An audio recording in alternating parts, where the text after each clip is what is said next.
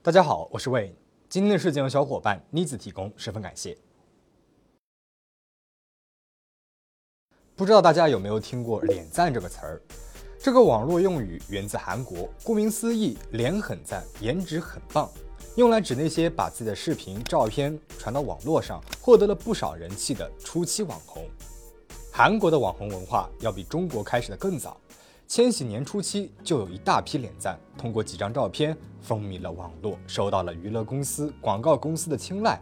他们之中不乏成为爱豆、演员出道的人。比如我们所熟知的郑容和、宋仲基、具惠善等，而在这种文化的冲击之下，电视台也策划了网红节目《脸赞时代》，邀请了有名的十几岁网红一起拍摄节目，引发了爆炸性的人气。节目播出十年之后，出演节目的网红们有的结婚了，有的继续做主播。在他们之中，代表清纯可人形象的脸赞何娜却像是一股清流。九三年出生的她，从高中开始就兼职做模特。甚至为此放弃了留学，回到了韩国。二十岁出头的她，就凭借着出演节目积攒下来的人气，用不足十万韩元的初始资金，创立了自己的内衣网店。一步步做大之后，网店成了年收益四十亿韩元，也就是两千万人民币的内衣品牌 Lycan。而他的公司也从一个人到一家坐拥二十人的中小型公司。除此之外，他也依然在 SNS 上活跃地活动着。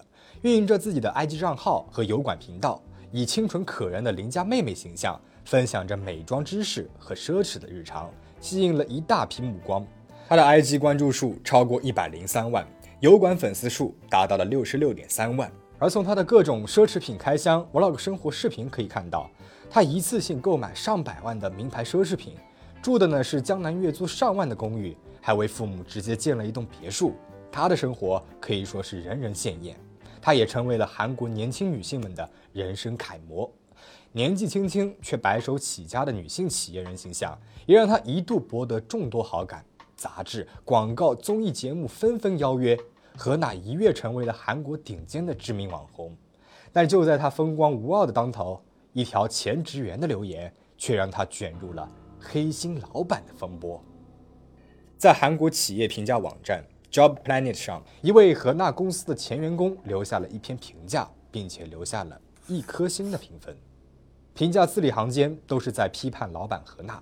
内容呢，主要可以分为三个部分：第一，随心所欲，阴晴不定；老板只有在拍视频的时候才会来上班，所有的事情都由老板来定。昨天还说满意的方案，今天却突然翻脸不认人，强迫职员们在一天之内将新方案执行出来。心情好的时候会夸两句，心情不好的时候就暴躁发火。该职员还称，公司里的每一个员工都是战战兢兢的，每天上班的第一时间就是确定老板今天的心情如何。但其实老板他根本就不来上班，所以大家呢都是通过老板的 IG 状态来观察老板的心情，以防自己不小心踩了地雷。第二点，不懂尊重，没有概念。虽然上班时间呢是九点到下午六点。但是老板凌晨的工作电话简直是常态，老板就算去了国外，也不会顾及时差，直接就打给员工。他可能觉得只要给钱了，不管是周末还是凌晨，职员的时间都是他的吧。第三，目中无人，唯我独尊，整个公司毫无体系，谁也不会出来矫正，所以就算是做错了，也没有人说，把职员当做了自己的奴隶。如果有新的职员来，就会提前给他一个下马威，把他喊到办公室，用语言和暴力行为来进行羞辱。就你是小公主，把我们都当做小跑腿了吧？前职员的愤怒已是溢于言表，不仅是打了一个最低的一分，他还在评价里面写道：“就算是父母的宿敌要来这家公司应聘，我也会带上便当去劝他回头是岸的。”网红何娜的公司很小，人员构成单纯，正如发帖人所说。他的公司在 Job Planet 上没有那么多的恶评，不是因为员工们喜欢老板啊，而是因为只有二十多人的小公司，一旦留下不好的评论，很快就会被揪出来。果然，这则帖子发酵成了热门话题之后，迫于压力，发帖人就删掉了该篇评论。但是为时已晚，截图早就已经随着网络传播开来了。除了帖子控诉的内容之外，大家还发现这家公司的辞职率竟然有百分之九十一。这也从侧面证实发帖人的内容并不是空穴来风。到底这家公司有多么的恶劣，才会达到这么高的离职率呢？外貌清纯可人、柔弱温柔的何娜，真的只是披着天使的外壳，其实是一个趾高气扬的黑心老板吗？网友们感觉自己被糊弄了，因为何娜之前在 Vlog 综艺节目里面啊，都是一位好老板的形象。她不但仔细了解每位员工的工作，还大方的请员工们吃几千元的午饭。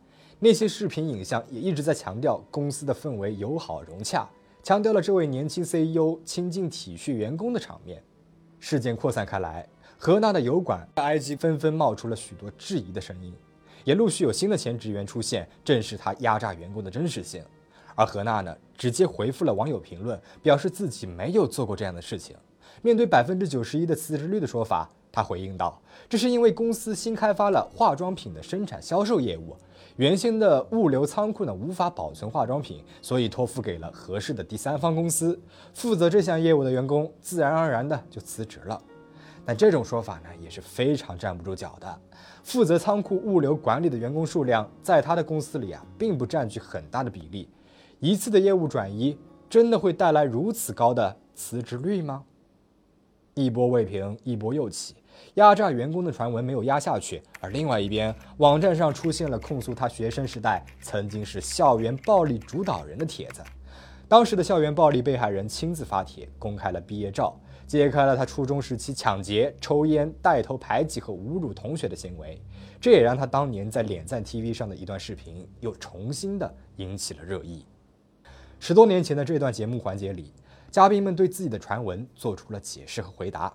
而何娜所面对的正是校园暴力相关的传闻。主持人问他：“听说你是因为抢别人钱闹事儿才被送到国外留学的？”何娜一脸坦然地回答道：“我不是抢劫，只是借钱而已。”还嬉笑着说道：“朋友们在我的主页上留下名字和银行卡，我一定会还的。”除此之外，还有人发帖描述了何娜的二手车诈骗事件，说她将出故障的二手车挂上了网站，却声称车辆毫无问题。对买车人进行了诈骗，一时之间，关于河南的真假传闻四面涌起。不仅是网络，主流媒体也开始关注起了他的事件，并且进行了相关的报道。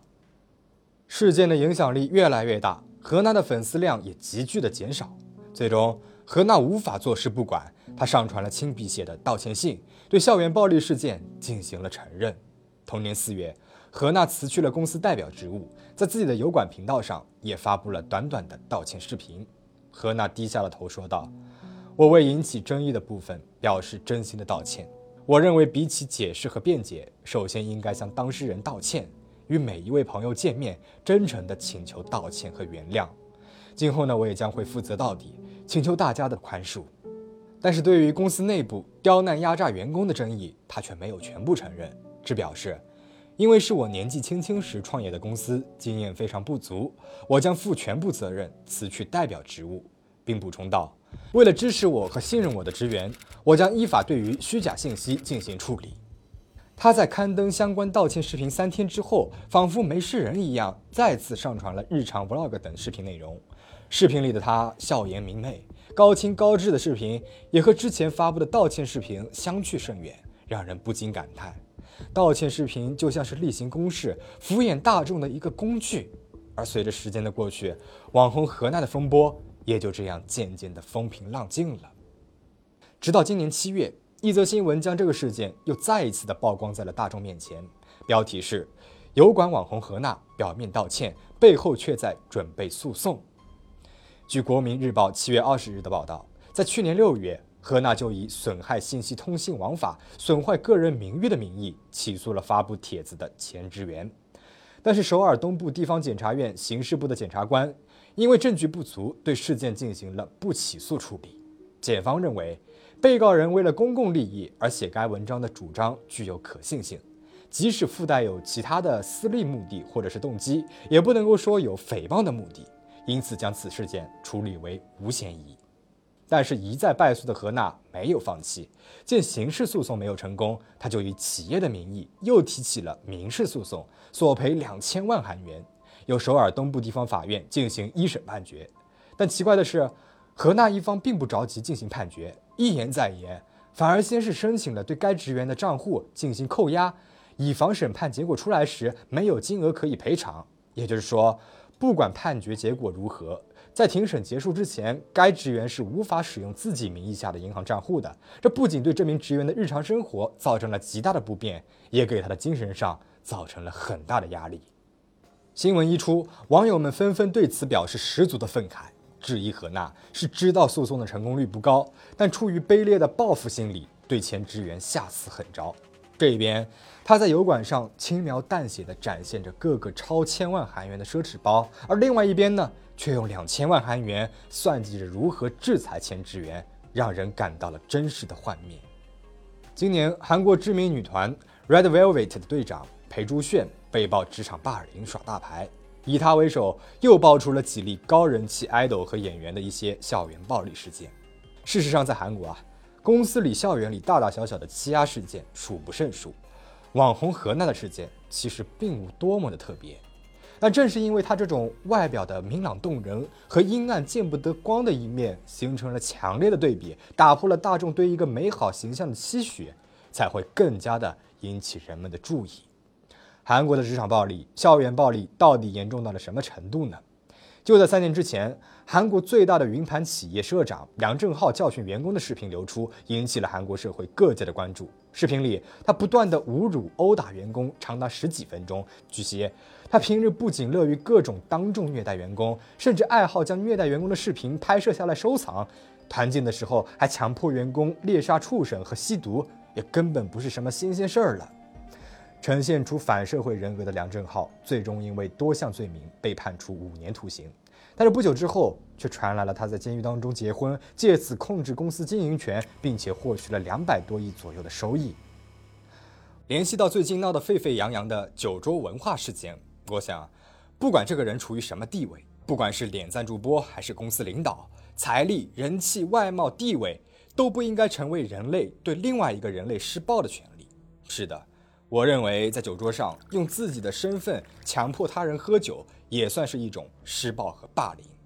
没有人对人的基本尊重，纵使这个人有再美的外貌、再大的能力，也只不过是一只臭虫，让人作恶罢了。频发的职场暴力事件，需要的不仅仅是法律的监督和制裁，也需要社会和舆论的付诸关心。最后，请大家保持警惕，保持安全，可以安心上班。我们下期再见。